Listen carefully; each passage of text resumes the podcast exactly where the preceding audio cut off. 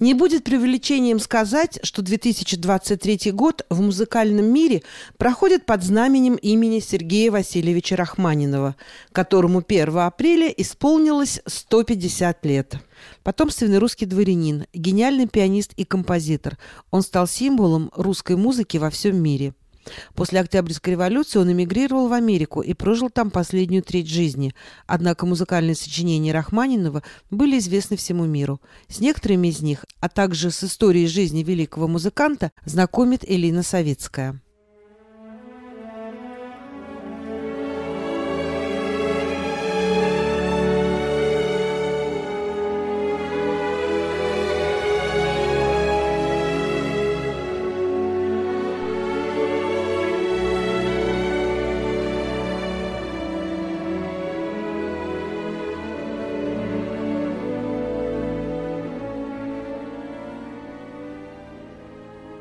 В сентябре 1917 в Ялте, в Крыму, Рахманинов дал благотворительный концерт.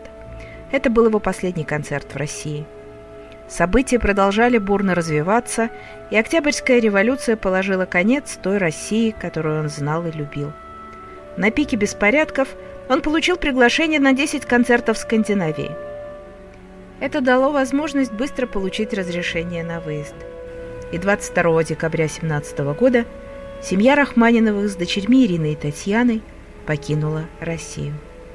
Затем, в ноябре 18-го, Рахманинов отплыл из Норвегии в Нью-Йорк, где был встречен с огромным интересом.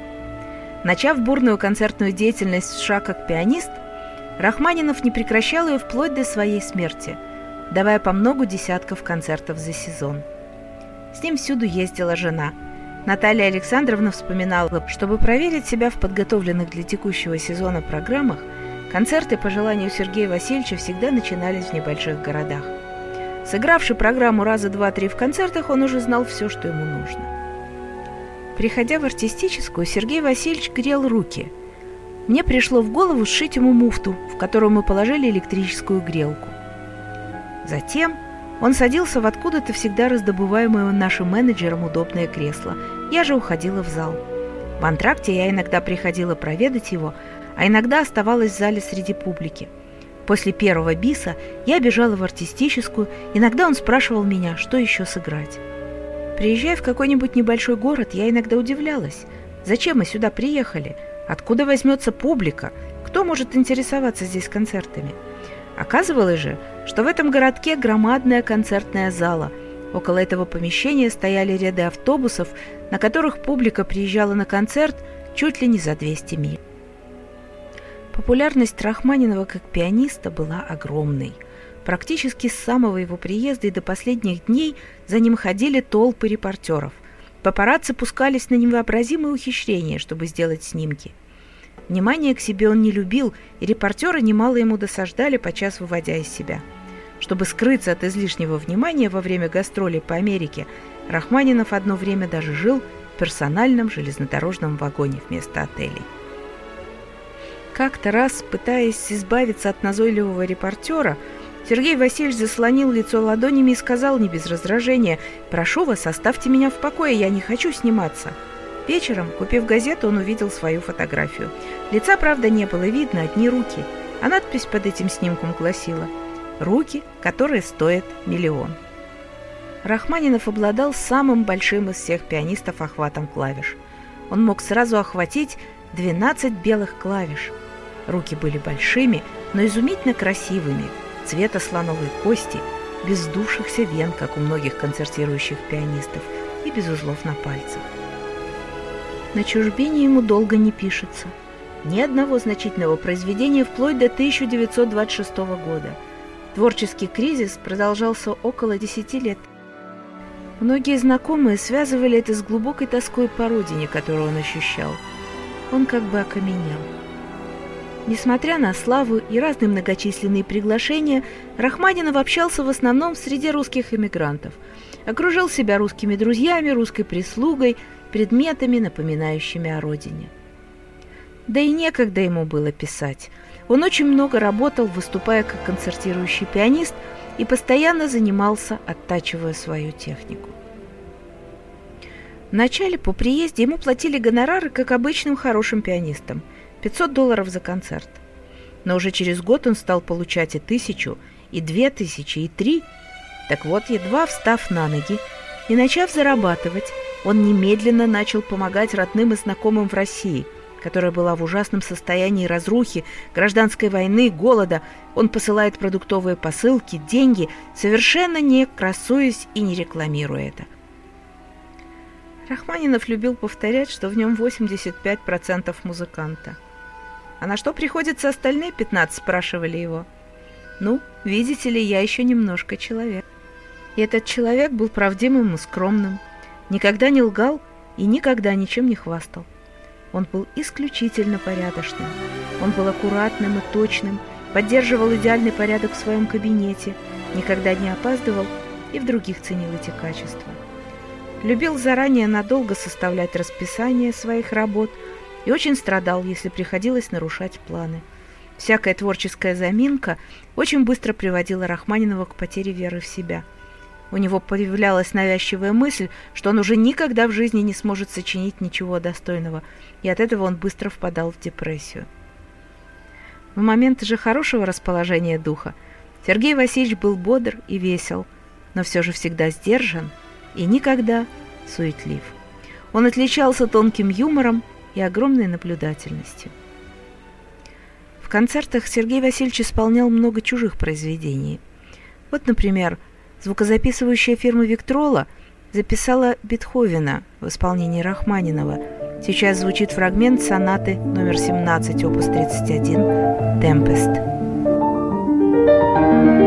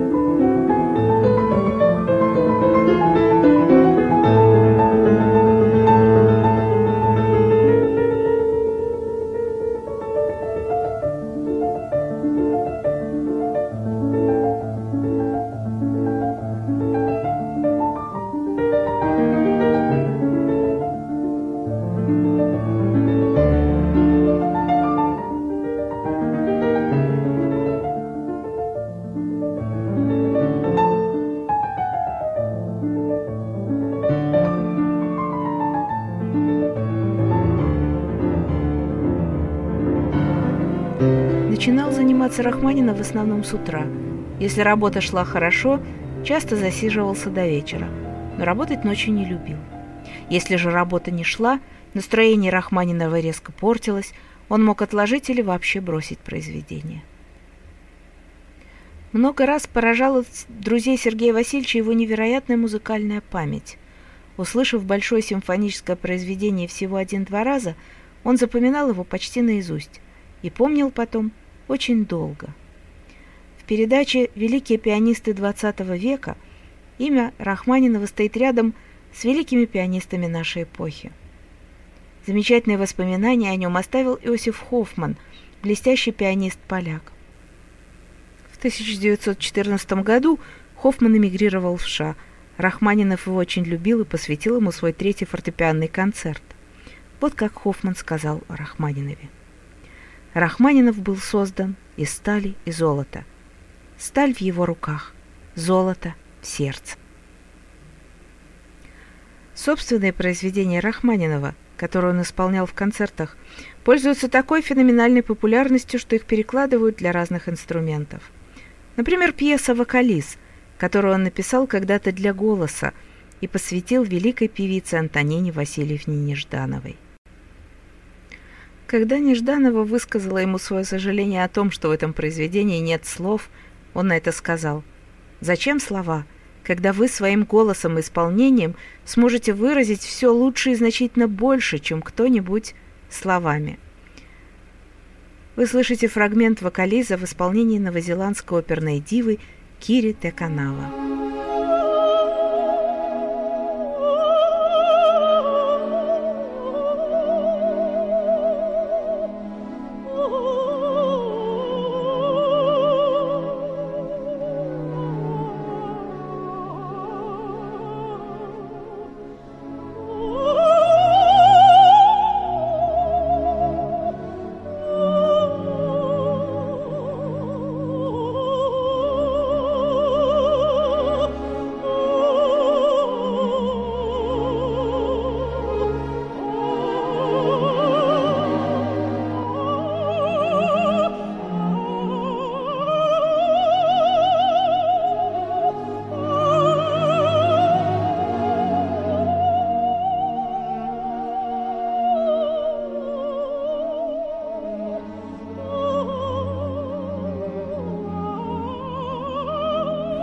Этот вокалист с большим успехом играют и в переложении для фортепиано, виолончели или скрипки. Вот так ее исполняет виртуознейший Ицхак Перлман.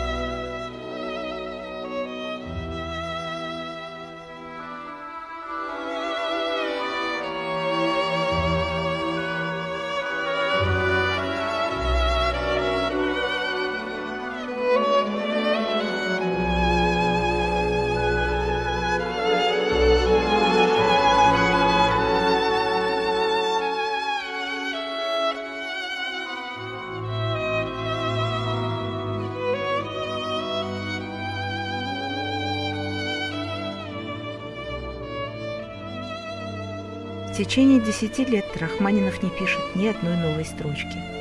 Лишь в 1926-27 годах появляются новые произведения «Четвертый концерт» и «Три русские песни».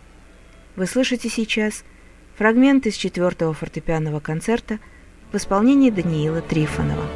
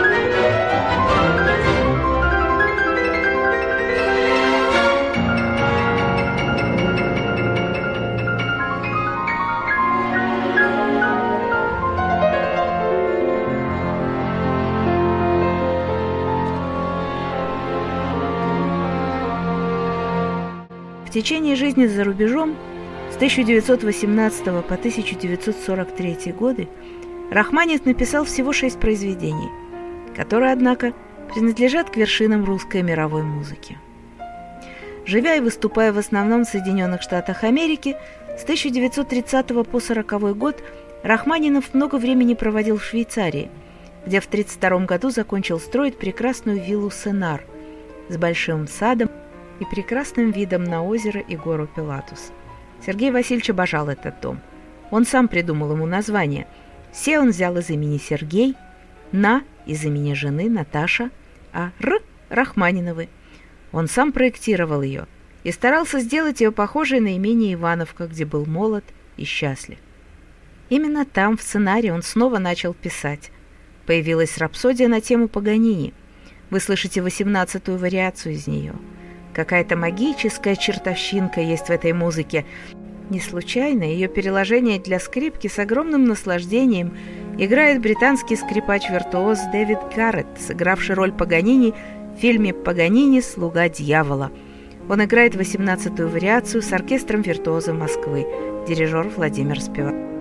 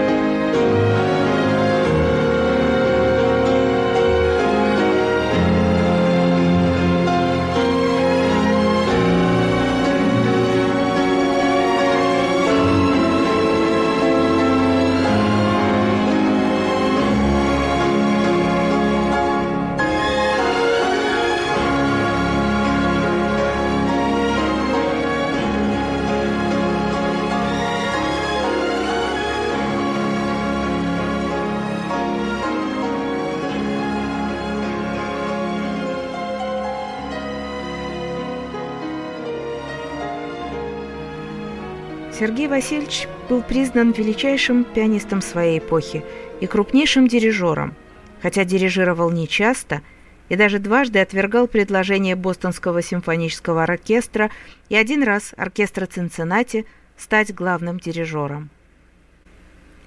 Десять лет он прожил вместе со своей семьей на вилле Сенар. Она ему очень нравилась. Но шел 1939 год. В воздухе опять запахло войной. В своем дневнике он пишет, «Неужели придется опять пережить весь этот кошмар? Уж лучше умереть до этого». Он покинул Сенар в 39-м. Так же, как революция отняла у него его русский дом, Вторая мировая война отняла дом швейцарский. Семья Рахманиновых возвращается в Нью-Йорк, а затем, по совету врача, он переезжает в Калифорнию и селится в особняке на Элм-Драйв в Беверли-Хиллз. Его окружают близкие и друзья, он все так же напряженно концертирует и все так же щедр. В Нью-Йорке он часто видится с Федором Ивановичем Шаляпиным. В свой последний приезд в Нью-Йорк в 1935 году Шаляпин говорил «Хотелось бы мне закончить свою карьеру вместе с Сергеем Васильевичем, как вместе ее начали». А в 1941 году Рахманинов закончил свое последнее произведение, многими признанное как величайшее его создание – симфонические танцы –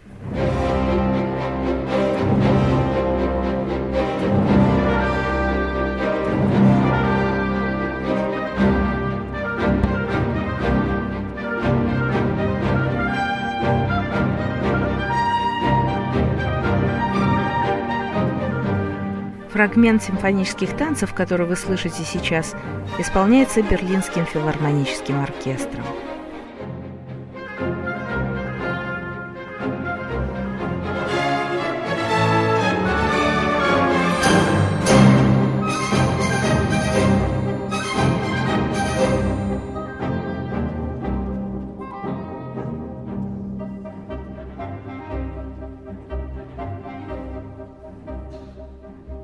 Это произведение было самым любимым для самого Рахманинова. В своей чудесной книге «Против течения» замечательный танцовщик и балетмейстер – один из тех гениев, благодаря которым русские сезоны Дягилева в Париже имели такой сногсшибательный успех, Михаил Фокин рассказывает, как он виделся с Шаляпиным и Рахманиновым в Нью-Йорке и долго переписывался с Сергеем Васильевичем. Он хотел поставить балет на музыку симфонических танцев. Известие о нападении Германии на СССР произвело на Рахманинова огромное впечатление. В годы Великой Отечественной войны, охваченный почти паникой за судьбу Родины, он дал в США несколько концертов, весь денежный сбор от которых направил в фонд Красной Армии и советовал всем русским эмигрантам тоже внести свой вклад. Денежный сбор от одного из своих концертов он передал в фонд обороны СССР со словами – от одного из русских посильная помощь русскому народу в его борьбе с врагом. Хочу верить, верю в полную победу. Известно, что на его деньги был построен для нужд армии боевой самолет. Всю жизнь Сергей Васильевич много курил, почти не выпускал изо рта сигарету. И настигшее его на склоне лет онкологическое заболевание, меланома, его внук Александр Рахманинов, основатель фонда Сергея Васильевича Рахманинова, связывает с этой привычкой. Сергей Васильевич не подозревал о том, что болен.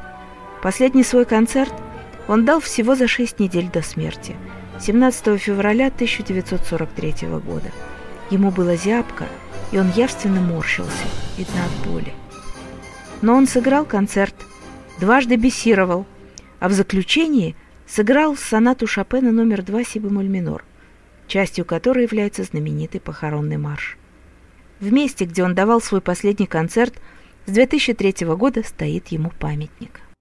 Звучит рахманиновская обработка музыки Фрица Крейслера. Эта пьеса называется «Муки любви» – «Либесбит».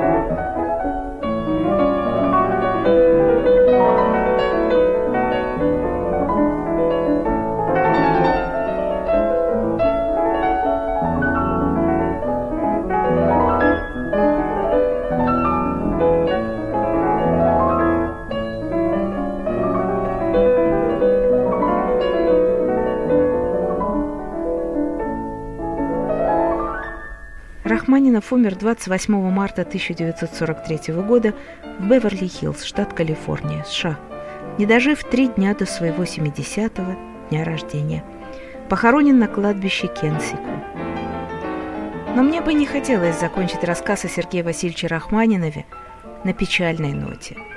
Американцы считают его американским композитором и довольно часто используют его музыку, например, в спектаклях или в кино – но музыка эта бесконечно русская. Она однажды поселяется у вас в сердце и больше никогда его не покидает.